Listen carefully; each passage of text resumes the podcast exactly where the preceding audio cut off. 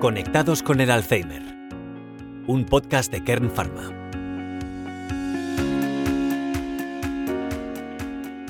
Bienvenidos a una nueva entrega de Conectados con el Alzheimer. El tema principal del episodio de hoy es la estimulación cognitiva de Alzheimer. Conoceremos en qué consiste y cómo adaptarla en cada fase de la enfermedad. La estimulación cognitiva consiste en entrenar diferentes funciones de la cognición con la finalidad de frenar gran parte de los síntomas que aparecen en el curso progresivo de la demencia. El objetivo fundamental es mejorar la autonomía y bienestar del paciente, además de atenuar síntomas psicológicos y conductuales. También tiene, a su vez, un efecto positivo sobre el cuidador principal del enfermo. En cada familia y en cada situación hay que diseñar un plan de cuidados particular para cada persona. Para ello es importante que la familia o los cuidadores tomen conciencia de qué es la enfermedad y entre todos los miembros de la familia poder favorecer el entorno del paciente. Por este motivo, según la fase de la enfermedad en la que se encuentre, la estimulación cognitiva debe realizarse adaptada a cada una de ellas. En la fase leve, debe enfocarse a los síntomas menores que presenta la persona con Alzheimer. Los más frecuentes suelen ser alteraciones de la memoria, dificultad para aprender cosas nuevas, cambios en el humor sin motivo o dificultades para expresarse oralmente, entre otras acciones. Para estimular al paciente es imprescindible promover la comunicación continua con él, ya sea a través de varios ratos de conversación sobre temas de actualidad, o rememorar recuerdos a través de fotografías familiares, de vacaciones o cumpleaños. Esta comunicación debe ser clara y sencilla a través de frases cortas y, si es posible, siempre formuladas en positivo. Cuando el paciente responda es importante no interrumpirlo ni ignorarlo. Es muy importante evitar algunas expresiones como ¿no te acuerdas? y hacerle partícipe en todas las conversaciones con otras personas, ya que actuar como si no estuviera provoca el aislamiento de la persona con Alzheimer. Otra actividad de estimulación durante la fase leve es la realización de tareas concretas para trabajar cognitivamente a través de la utilización de cuadernillos. Gracias a este tipo de ejercicios se pueden trabajar funciones de orientación, atención y memoria. Finalmente, es imprescindible incluir actividades de la vida diaria que sean estimulantes para el paciente en sus rutinas. Pueden ser juegos de mesa como el ajedrez, las cartas u otros, o actividades que impliquen al paciente como por ejemplo el teatro, la pintura, la gimnasia o grupos de interés variados. ¿Sabías que una de las concepciones erróneas más extendidas sobre la enfermedad de Alzheimer es que ésta solo afecta a la memoria? Si bien la pérdida de memoria es uno de sus síntomas más conocidos, la enfermedad también puede afectar a otras funciones cognitivas como la capacidad de razonamiento, el lenguaje o la orientación espacial. En la fase moderada se producen alteraciones más llamativas que pueden generar dificultades para desenvolverse en su vida diaria y aumentar el aislamiento.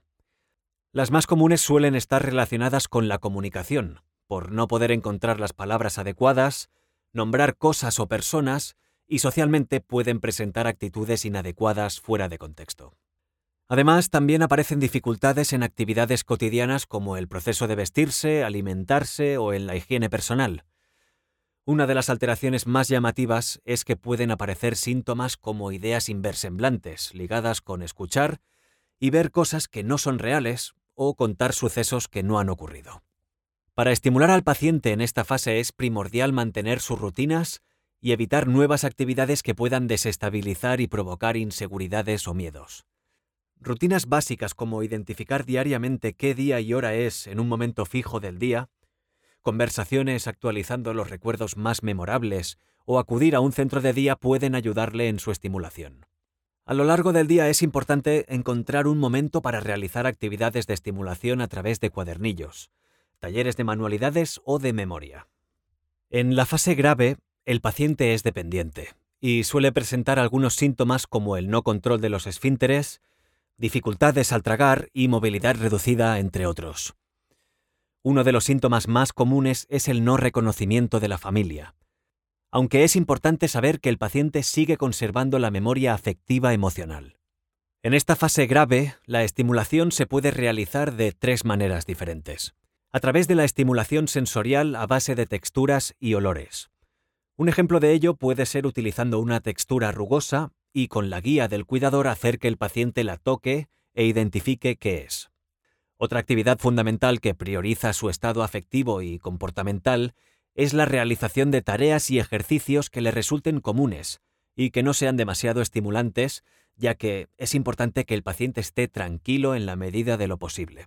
Finalmente, es primordial aprovechar la memoria implícita, que es aquella a la que se accede de manera inconsciente a través de diferentes situaciones como escuchar una canción que sepa el paciente, pasear por un camino muy conocido o realizar tareas muy aprendidas que le han acompañado a lo largo de su vida. Con un cuaderno de ejercicios idóneo y unas adecuadas indicaciones al cuidador, es posible llevar a cabo actividades cognitivas en el propio domicilio. En nuestra página conexionalzheimer.com podrás acceder a los materiales descargables donde encontrarás el cuadernillo de ejercicios de estimulación cognitiva fase leve 1 y 2, dirigido a pacientes con nivel leve. Como muchas otras tareas cotidianas, realizar ejercicios de estimulación cognitiva puede suponer un pequeño reto en algunas ocasiones debido al avance de la enfermedad y al aumento del deterioro cognitivo.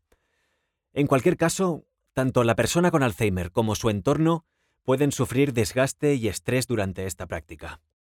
Es por esta razón que conocer cómo afecta la enfermedad es sumamente importante, ya que ayuda a evitar ciertas situaciones en las que se genere confusión, enfado o estrés en el paciente. Bueno, una vez más, muchísimas gracias por escucharnos. Esperamos que este podcast os ayude a conocer más la enfermedad de Alzheimer. Hasta el próximo episodio.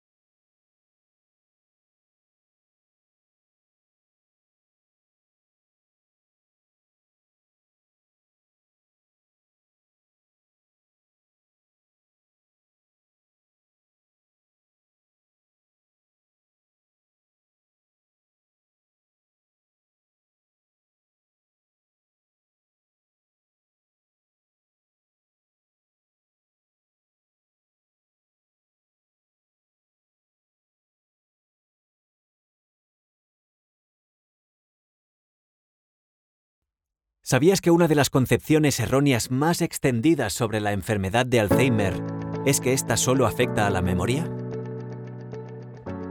Si bien la pérdida de memoria es uno de sus síntomas más conocidos, la enfermedad también puede afectar a otras funciones cognitivas como la capacidad de razonamiento, el lenguaje o la orientación espacial.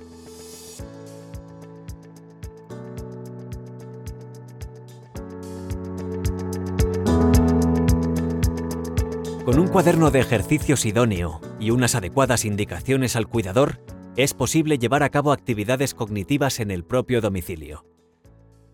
En nuestra página conexionalzheimer.com podrás acceder a los materiales descargables donde encontrarás el cuadernillo de ejercicios de estimulación cognitiva fase leve 1 y 2, dirigido a pacientes con nivel leve.